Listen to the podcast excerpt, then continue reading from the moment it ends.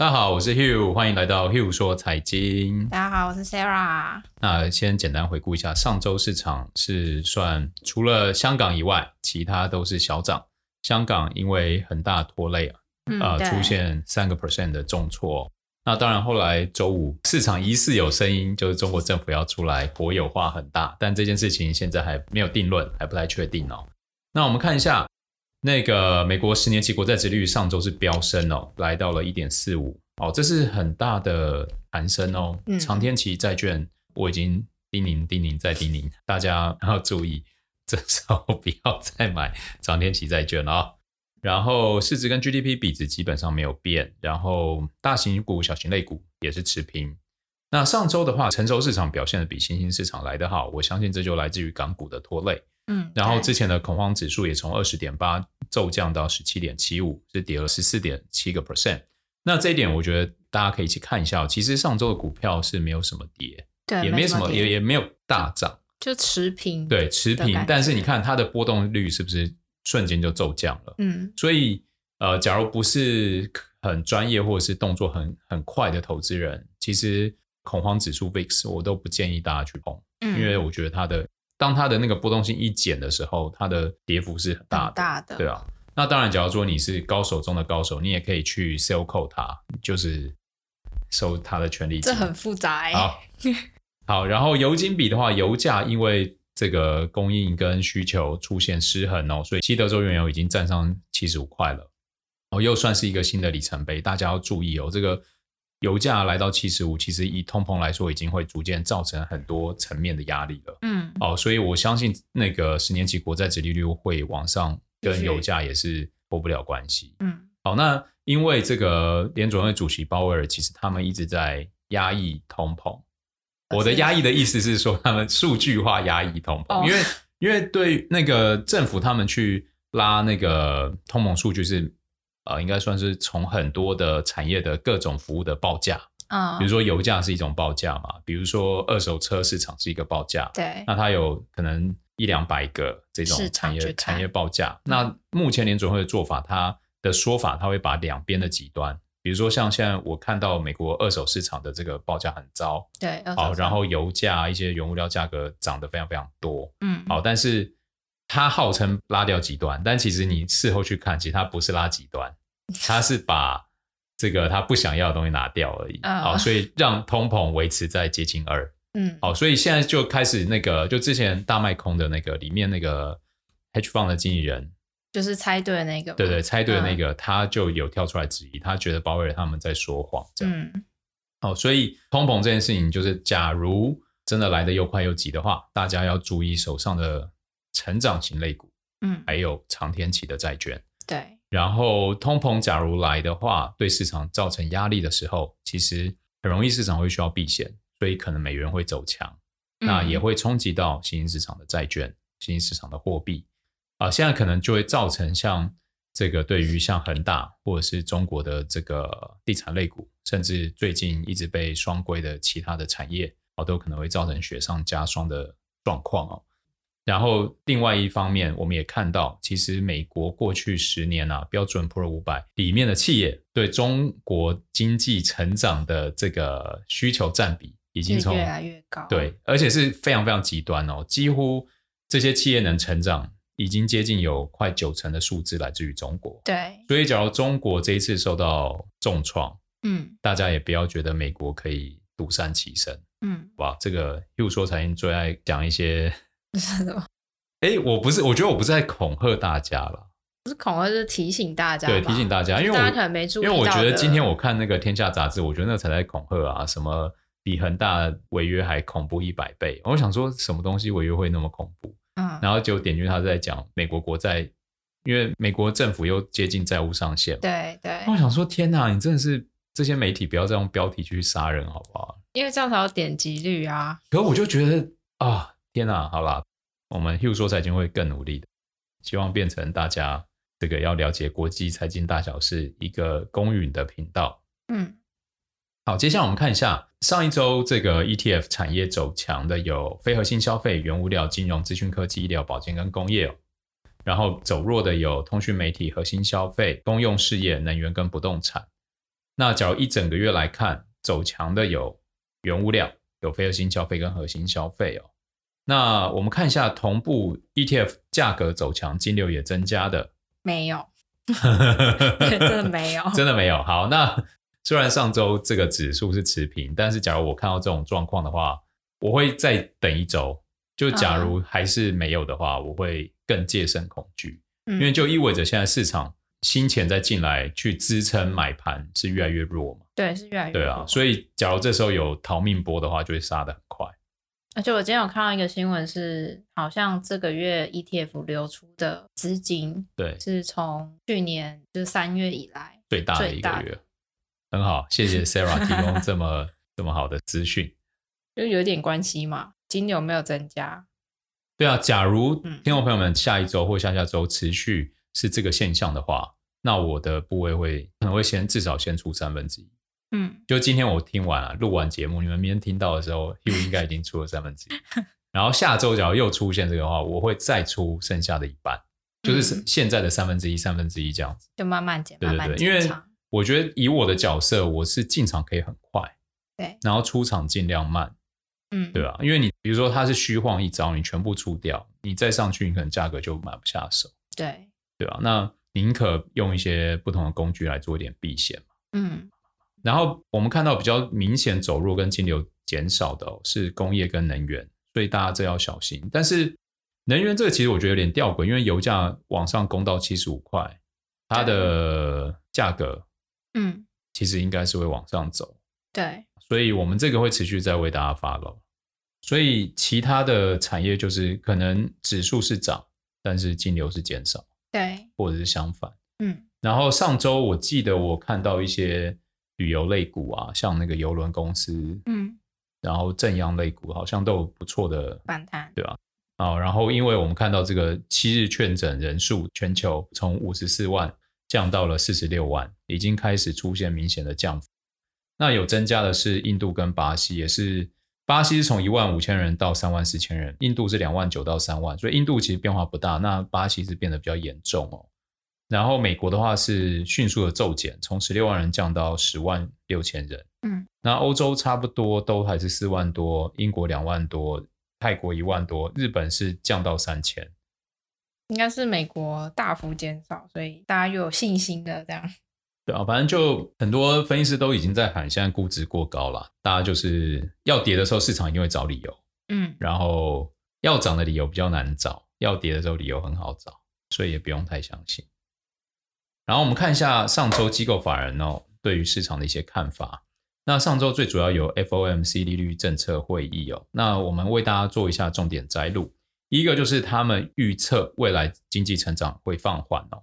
他们大幅下调今年 GDP 预测，从六月预期的七个 percent 下调到五点九个 percent 哦，呃，这其实算是很大幅度的下调。嗯，但是其实我们已经看到很多这个机构法人下调，然后市场也都没反应，对，对不对？所以听众朋友们，我跟你讲，市场真的在跌的时候都会去找出理由，因为你看理由这些都已经讲出来了，然后只是现在现在市场都都没有反应，对。但是我觉得什么东西是最真实的就是金流，嗯，就大家潮水在退去的时候，你就会看得到，哎，怎么大家都没有买嘛？对，大家都在出场，那你就不要傻 傻当最后一只老鼠，嗯，哎，最后一只老鼠嘛，上车随便啊，看一下局势。其实投资就是这么难啦，对啊，我们也没有人知道未来到底会不会继续涨，嗯，好，那我们再回到 FOMC 会议哦，那它第二点是再度重申通膨为暂时性的，因为我觉得他们现在。你看，刚刚讲油价，或者是讲我们刚刚讲到这个通膨，对，因为我觉得他们现在讲暂时性的，有可能开始会有人觉得是有点阴谋论嘛。因为假如说你通膨现在真的很高，而且它不重申暂时性的，那也许市市场就会出现很快速的崩跌。嗯，那他们可能这一年多以来的努力就就白费，就白费。嗯。所以我觉得现在美国政府就是唯一不能接受，就是努力白费。因为这个白费，我觉得不是说啊努力白费，它其实更可怕的是说，你要想象说，它几乎已经手段全出了。对，假如还跌，那该怎么办？会不会迎来这个经济萧条？嗯，对吧？因为再通膨跟通膨萧条、衰退进入通货紧缩，其实很容易都是一线之隔。那经济学家们都不怕通膨，只怕通货紧缩嘛。对，所以我觉得他们已经预测成长降缓，所以他不能说通膨是非暂时性。嗯，要不然到时候通膨数据一降，大家担心通缩的话，那就没完没了。嗯，然后再来第三点，他们认为经济复苏情势如果与预期相同，最快今年十一月会启动 taper。然后第四点，十八位官员对于升息与不升息各持不同立场，有一半预期将在明年年底前升息。然后逆回购额度增加一倍，从八百亿提高到一千六百亿。然后再来，当然就是希望美国国会采取行动，提高债务上限，否则违约可能无法护市场周全。这就是我刚刚讲那个《天下杂志》讲，过去十年有三次了，所以大家也不用太担心。就是法人机构法人也没有在在意这件事情，因为他们认为就是一定会提高啦，只是两党需要演个戏这样子。哦，要不然不能让执政党过得太爽。然后再来就是有一点哦，诶，我觉得比较特别是全面彻查联总会官员交易行为哦，维持大众对 Fed 的观感与信任。这可能有有人就是因为有官员炒股啊，然后被发现，哦、好像有两三个吧，大家就觉得 Fed 怎么可以这样？真的，真的，真的，真的炒股哦，哎，好啦，这也不好说人性嘛。然后最后一个很重要，因为鲍威尔将在明年二月结束主席的任期哦。拜登将在近期宣布是否再度提名鲍威尔连任。那利率政策会议以后，上周二十二日美股就止跌哦，标普五百小幅上涨接近一个 percent，然后也是近两个多月以来最大的单日涨幅。因为分析师们大多觉得 Fed 的这个言论从鸽派转为稍微鹰派一点。对，鹰派就是他们会比较开始干预市场嘛，嗯，所以对市场开始比较有信心了。大概是那天单日涨幅比较大的原因。对，那再来就是因为上周五中国又出现对加密货币相关的监管哦，包含了离岸交易所提供的服务，所以相关股票像 Robinhood 或 Coinbase 都出现比较大的修正哦。那分析师们就表示，对于中国的举动并不感到意外，因为毕竟之前就已经出过对于虚拟货币采取打击的政策。但这次的禁令更为广泛哦，甚至向持有人施压，要求出清比特币，疑似表明中国政府将采取更加精进的做法。分析师们认为，现在就不建议抄底比特币哦。我我知道上周虚拟币是出现修正，但是周末的时候好像又开始出现反弹。对，那但是假如这个中国对加密货币的态度慢慢影响到其他国家的话，那可能会牵动整个币圈的生态。那这后续我们只能再 follow 啊，就是。反正买比特币已经没有办法被列为跟黄金一样做市场的避险，大家也不用觉得哦，用比特币来做避险。那我们来看看那个美国债务上限危机这件事情哦，因为目前美国的债务上限是二十八点四兆，然后目前的债务已经来到二十八点七八兆，所以已经其实已经超过上限。目前财政部已暂时紧急措施拖延时间，那这个紧急措施将在十月份就结束。假如到十月中，众议院并没有通过临时拨款与债务上限法案，那市场可能会出现这个违约违约的风险跟停摆的问题。那我们看一下过去的历史，投资者往往无视债务上限还有政府停摆的辩论哦。因为他们认为国会最终将会通过必要的立法，分析师们也认为这一次市场注意到这项问题，让短期内的不确定性上升，金融市场压力也变大，导致上周一二的股市出现比较大的修正哦。不过，大多数的分析师认为美国债务上限并不会对股市造成太大波动的影响，只要出现任何波动，都可以视为一个加仓的机会。那我还记得上周一二市场大跌的时候，大家都把理由推给很大，对对不对？所以市场永远在找理由，理由对啊，真的，我我觉得这是人性，我们就是需要一个理由啊，告诉我消除不确定性的原因是什么，尽管那原因未必是真的，对对啊，但是人就是需要一个理由，对，找理由，嗯。嗯再来一个重要的相关新闻，就是最近中国一直在喊共同富裕这件事情，到底对大家会有什么影响呢？根据美国银行的分析师表示，哦。过去二十年的期间，全国约有三成的 GDP 成长来自于中国，远高于美国的二十一个 percent。所以我们可以看出，中国在全球生态系统当中的占有率是不断的增加哦。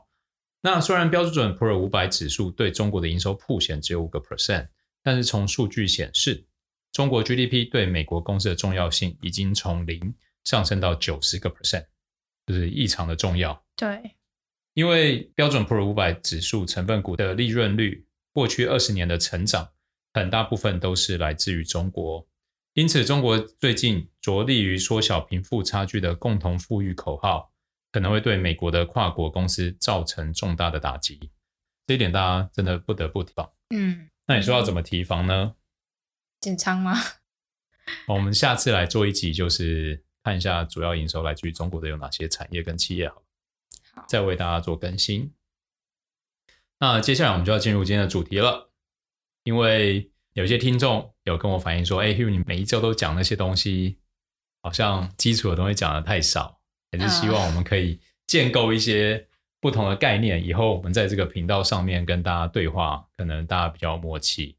那我就想说，那既然是这样的话，那一定要首推顺势交易，因为在这个九零年代、两千年的时候，最有名就是海龟交易嘛。对，那海龟交易其实就是在讲顺势交易。”在突破的时候，大胆的买进，然后勇敢的抱着，对，然后直到它碰触到你的移动停损，嗯，再出场，嗯，那只是这个移动停损随着市场的波动性变大，然后随着这个数据的运用，越来越多人发现你其实可以去搞死这些海龟们，所以才出现一个新名词叫做假突破。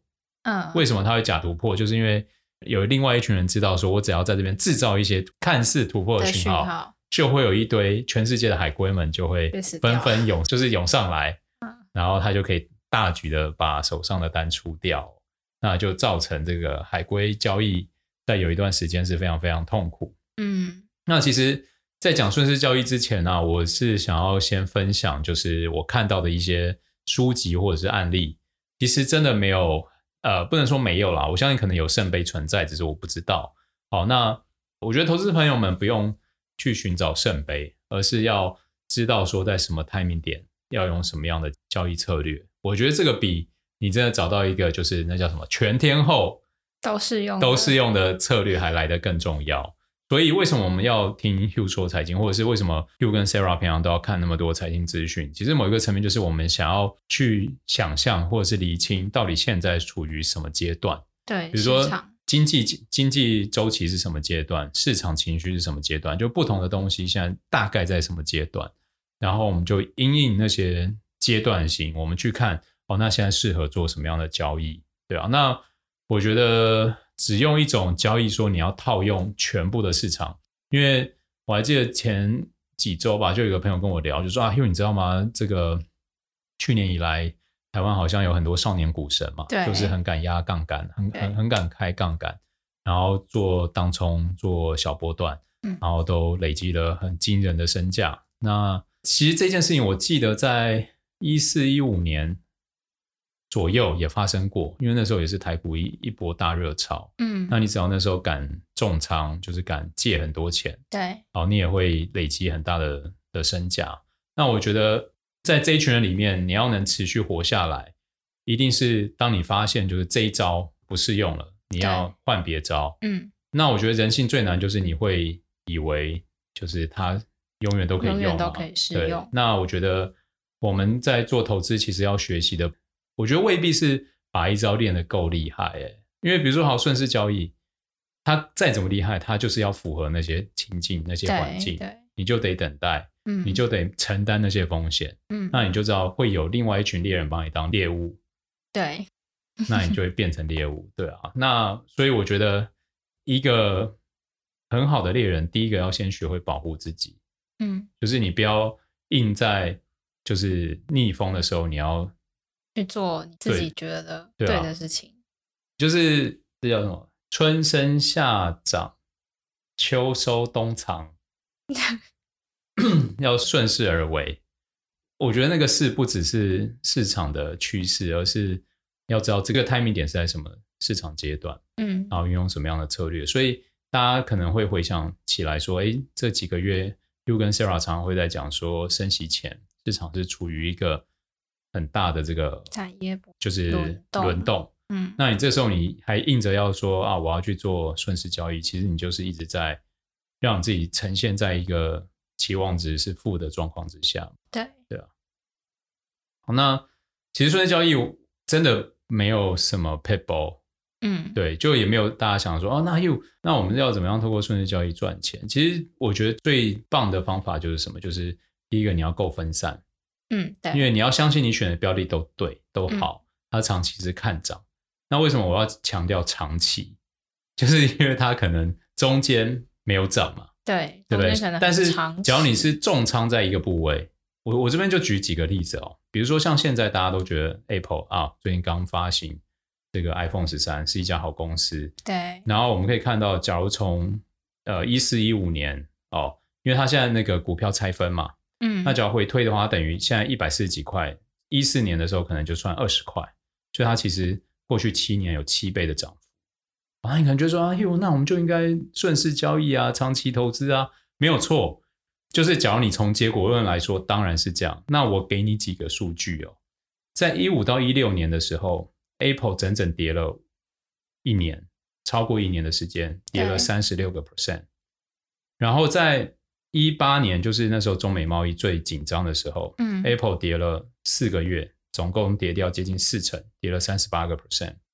然后再来，疫情刚发生的时候，Apple 跌了两个月多，总共跌掉三十五个 percent。然后去年第三季跟今年第一季。Apple 也都各跌了二十七趴跟二十一趴。假如你今天重压你的毕生积蓄，比如说啊，你终于存了一千万，你一下子跌掉三百六十万，你一下子跌掉三百八十万，你还敢抱有它多久？我要问你，一定会害怕，一定会害怕嘛？嗯，你一定会失手，你一定那一段时间会过得很不开心嘛？你的心理压力会。然后我们再看另外一个数据啊。Apple 在一五年修正那三十六个 percent，它回到高点，整整花两年多的时间，才回到一五年修正的高点。嗯。Apple 在中美贸易的修正的那个高点，花了一年多的时间才回到高点。那中间，假如你跟我讲，哟，你不是说 Apple 很好吗？有没有？回过头来看，Apple 这七年涨了七倍，但中间有这几次两成、三成的修正，你要怎么办？嗯，假如你只重压 Apple，的确现在回过头来看很好，对，所以第一个要做顺势交易的根本是什么？要做要够分散。嗯，我们可以再多举几个例子啊。你想听？我想听 Amazon。Amazon 也是传奇公司嘛。那你看到一八年中美贸易的时候，Amazon 跌了三十六趴，花了四个月的时间修正。那它从一八年的高点，它一直到疫情前。才终于回到一八年高点，也就是说，他花了快两年的时间才回到高点。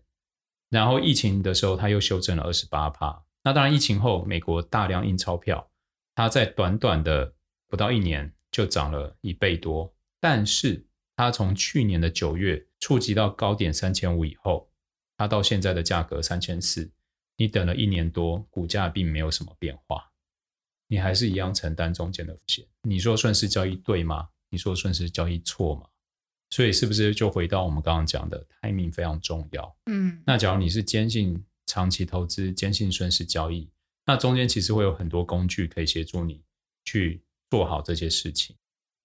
那你看，另外中概股嘛，阿里巴巴在一六年以来，它从六十块最高涨到大概接近三百二嘛，也是五倍，花了五年的时间涨五倍，但是中间中美贸易的时候。它跌了八个月，总共跌掉四成，然后花了两年的时间回到高点，接着遇到疫情，疫情后它只花不到半年就涨了八成，但是从这一波的高点，就是去年的九月接近三百二十块的价格，到现在已经跌到一百四十五，跌掉了五十五个 percent，好可怕。对啊，那你说顺势对，顺势不对吗？那你当然可以说，哎呦，它就是已经它的势态就是往下，就空头排列啦。那我请教，刚刚的 Apple 跌三十八趴，它没有空头排列吗？刚刚的 Amazon 跌掉三十六趴的时候，没有空头排列嘛？嗯，对啊。那但是为什么大家又这么推崇海归交易？为什么推崇顺势呢？其实我们要先回归到一件很重要的事情，股票这个游戏的根本是什么？买卖啊，根本是什么？就这间公司。买卖是大家在交易，但是根本就是这家公司有没有继续越来越会赚钱？嗯，对不对？所以它的市值有没有越来越大？嗯，对不对？假如他一个人他的花的钱跟他赚的钱他都没有积累，他的身价就不会增加。对，买公司我们就把它想象成看一个人嘛，嗯，他的身价，你预计他的个性、他的行事作风、他的待人处事、他上进的方法、他花钱的速度。他对未来的展望，嗯，他的身价在几年后跟现在比会不会不一样？其实选公司，我觉得就跟选人是很像的。为什么那些大老板那么会看人？为什么大老板会变成大老板？其实就是很会看人，用对人，用对人。那其实投资也是用对公司，选对公司，在对的 timing。嗯，所以我们第一个不要跟这个时机作对，然后第二个顺势交易其实没有秘诀。你对一家公司。越有信心，你在它修正的时候，你只会想怎么变得这么便宜？你要赶快加码。嗯，对。假如你对一家公司没有信心，它一跌你就会马上撤，那也享受不到五年五倍、七年七倍的高获利。嗯，对。但是每件事都两面刃嘛。让你对阿里巴巴非常有信心，你从三百位一路杀下，一路接一路接，应该会自我怀疑，对不对？会。会有很多的问题，所以顺势讲完，再一个很重要的关键是什么？就是风险控管。对，所以，譬如说财经的绝对都是绕在风险控管，风险控管当第一优先，嗯，然后再找到机会跟风险，嗯，对，辨别辨别现在的 timing。对，你说阿里巴巴到底到到低点了没？说真的，我不知道，但是我知道它现在比。一七年的价格还便宜，嗯，对不对？那再来就是看它未来的展望嘛，到底中国的政策要怎么动？对啊，我们不知道。我们就我们先简单整理，第一个你要分散，分散在什么？嗯、分散在你都看好的产业、看好的企业，然后再来你一定要对这些公司或产业有所期待，就像你看人一样嘛，你觉得哎，它是一个未来身价会变多的，那怎么看企业身价会变多？就是它的。赚钱的能力是越来越强，它对世界的影响会越来越广。嗯，对，我觉得就就这样想就好，对世界的正面影响是越来越广的。然后最后就是当你要开始布局的时候，你就要知道，就要做风险控管，对。所以我觉得顺势交易有几个必要的原则。第一个，它一定要在大家购买的成本以上，对，它才会进入一个趋势。趋势，嗯。那假如你是购买在移动平均线以下，其实那个就是在强短或者是在逆势，只是说在交易的生涯里面，逆势的部位它也有可能，因为它就是抓到一个转折，对，然后就变成顺势的起点。啊，不是说逆势就一定要摆的短或长，也不是说顺势就一定要摆的短或长，你就是要了解一下当下的时机点嘛。就像现在可能大环境。哦，大家对于经济展望有点担忧。对，那你现在在硬凹着你手上觉得顺势的那些部位，真的适宜吗？你看这个中美贸易一下就跌三四成，even 连 Apple 啊、Amazon 这么好的公司都是三成起跳。嗯、那你看，像去年疫情的时候，大家也都是三成起跳。对，对不对？那假设升息，然后带来，然后中国又这样子很多的监管，对，带来。投资人们对于未来企业赚钱的能力有所担忧的时候，大家记得股票都是在看未来的赚钱能力嘛？未来他们对世界的影响力。假如你觉得，哎，这些监管，然后升息，他们本身的营运的成本，然后油价也持续在上扬，很多东西都在变贵，然后他们的赚钱的能力还能超过现在更多，对市场的正面影响力还能更多。那我觉得这才是持续要买的买的对。那假如中间你都有一些怀疑，那我觉得相信你的直觉，适当的做一些减仓。对。那因为对我来说，减仓跟进场是一个我没有什么带情绪的。举例来说，哎，Apple 今天到之前涨到一百五十几，哎、嗯，跌破一百五，我就我我可以先出一部分。嗯。那比如说它现在可能一四几，那我其实我就知道说，我之前出掉一部分，等它涨到一百五，我就再进去就好了。嗯，对，那对我来说，我是要避开跌破一百五以后的风险。